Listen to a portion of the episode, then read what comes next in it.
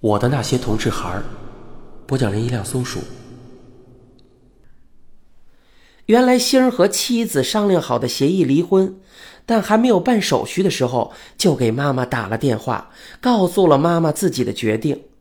他是个懂事的孩子，不想等离婚以后再告诉妈妈，那样是对妈妈的不尊重。但是他打电话的时候，难免忧心忡忡，怕妈妈不能接受。因为他不想让妈妈知道自己是个同性恋，怕妈妈接受不了。但是他对自己在结婚后如此短暂就离婚又找不到更充分的理由，他拨通妈妈的电话，只说了一句：“妈妈，我考虑很久了，我决定离婚。所有的原因，电话里不方便说，等我们见面时再说好吗？”说完这句话，他就做好一切准备，等着接受妈妈的暴风骤雨。但令他意想不到的是，妈妈好像早有精神准备似的，以平静的口气说了一句：“我一直担心会有这一天，但是如果你觉得实在过不下去了，你又已经做好了决定，就照你的意思办吧。其实这些都不重要，只要你幸福就好。”杏儿一直以为只有舅舅知道自己在高中时发生的那件事情，他哪里知道，其实最早知道他的性取向的是妈妈。桂香以一个母亲的敏感，很早就察觉到了儿子的心事重重，他本能地感到儿子遇到了感情的问题。在那个年代啊，孩子是没有个人隐私权的。于是，桂香在孩子不在家的时候，悄悄地打开了星儿的抽屉。桂香本以为是星儿偷偷喜欢上了哪个女孩。桂香从年轻的时候啊就反对早恋，认为是学生就应该好好读书。她接受不了自己的孩子走这条歪门邪道。她准备摸清情况，搞清楚那女孩子是哪家的女孩子。因为那时候学校的学生都是同一个农场的职工子弟，桂香想搞清楚情况以后，两家的家长共同行动，斩断他们早恋的苗头。可哪里想到啊，竟然发现了这个惊人的秘密。当他费力地看懂了新日记中表明爱恋的对象竟是个男孩子的时候，犹如五雷轰顶，久久缓不过神儿来。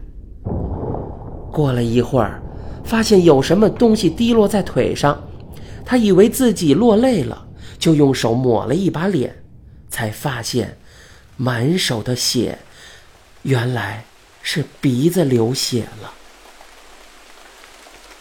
看着满手的血，桂香哭了，为自己的焦心无助，更为了儿子。他相信孩子的品行，相信他不是个坏孩子。他认为儿子是得了病，是一种说不出口的、无法医治的怪病。他有疑惑，是自己的教育出了问题，觉得自己对不起去世的丈夫。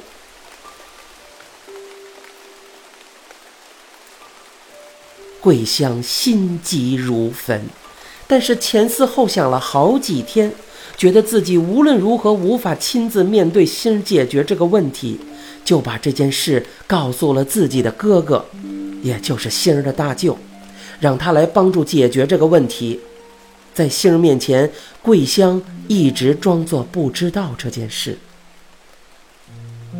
后来，星儿婚礼的整个晚上，桂香的脸上虽然一直挂着笑，但一颗心都观察着星儿在每一个细节的表情，因为桂香。不可能忘记几年前日记本里写的内容。母亲本能地察觉儿子并不快乐，甚至可以说压抑着极大的痛苦。心儿的沮丧情绪，独自跑到卫生间去痛哭的事情，他自己觉得没人察觉，可他哪里知道妈妈把一切都看在了眼里。但是啊。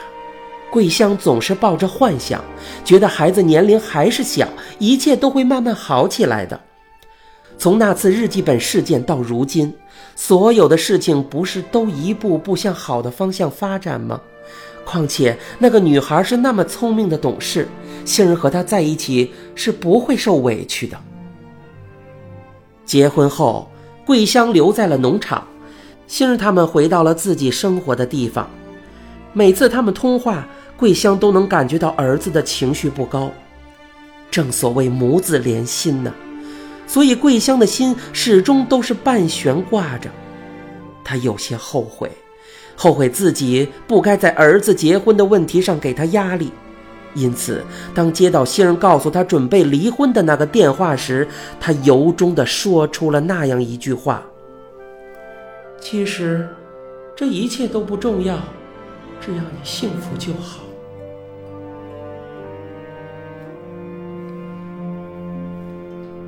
桂香，你的哥哥姐姐们到现在都不知道星儿的事吗？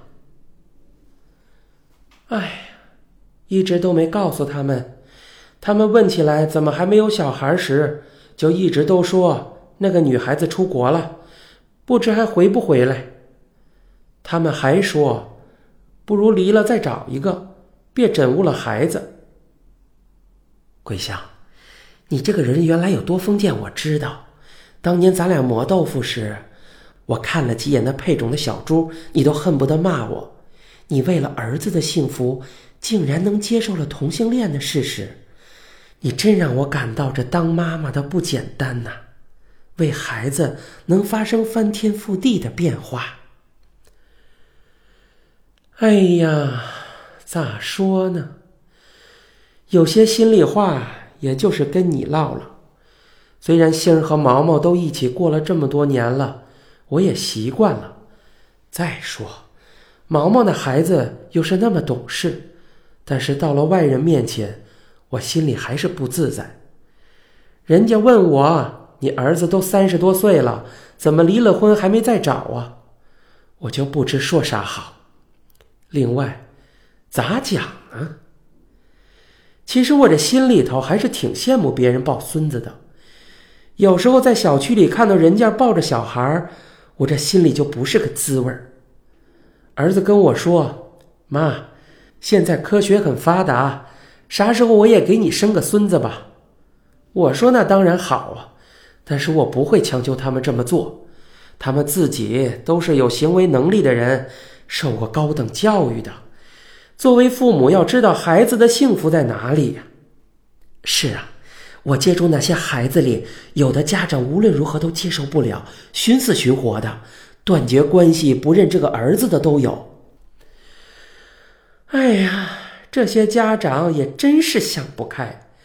孩子们本身就顶着很大的压力，作为父母，是孩子最亲的人，要替他们缓解这些压力呀。他既然跟你谈，那就是说实在顶不住压力了。这丑媳妇早晚还要见公婆呢，这一关总是要面对的呀。再说。现在都是独生子女，孩子为了躲避婚姻而远离父母，这对于父母来说也是一种痛苦啊！更甭说有些孩子的神经比较脆弱，要是真抑郁了、自杀了，真到那个时候啊，孩子出事儿了，再后悔就来不及了。啊，对，你要是有机会见到那些孩子，就对他们说。其实家长能不能接受，与他们自身的表现也没有啥大关系。家长不能接受他们的生活方式，更多的不是为了自己，主要还是担心他们今后的生活是不是能过得好。如果能做到经济自立、人格自立，我想再想不通的家长，慢慢的也能想通了。这话说回来，你好像对我的心情有很多担心啊。是啊，其实也没啥。我和星儿、毛毛在一起生活那两年，吃过晚饭后，就一个人孤独的坐在阳台上，看着远方，直到夜幕降临；要么就一个人上街散步，一走就好长的路。现在一家三口其乐融融的，挺好的，你就放心吧。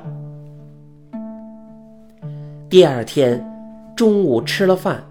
桂香才勉强同意放我回来，临出来时还千叮咛万嘱咐的，让我一定要常来，因为他整天一个人在家里闷得慌。我对他说：“桂香，你来北京这么多年了，还没有熟悉周围的环境啊？除了两个孩子，你总该有自己的生活圈子吧？”桂香说：“为了两个孩子的秘密，我很少跟周边人来往。”我再一次体会到了桂香作为一个同志的妈妈的苦衷，心里一酸，眼泪差点下来，心想：很多事情说起来容易，但是真的落在了自己的身上，总会有很多别人想不到的难处。很多事看皮看不到瓤儿，如果自己的耳东也是同志，自己也许还没有桂香处理的好呢。我知道桂香身体不好，坚决不让她送自己下楼。等快走出大门口的时候，我又回头望了望桂香的窗口，发现桂香还孤独地站在窗前，向我挥手。你正在收听的是由一辆松鼠播讲的《我的那些同志孩儿》。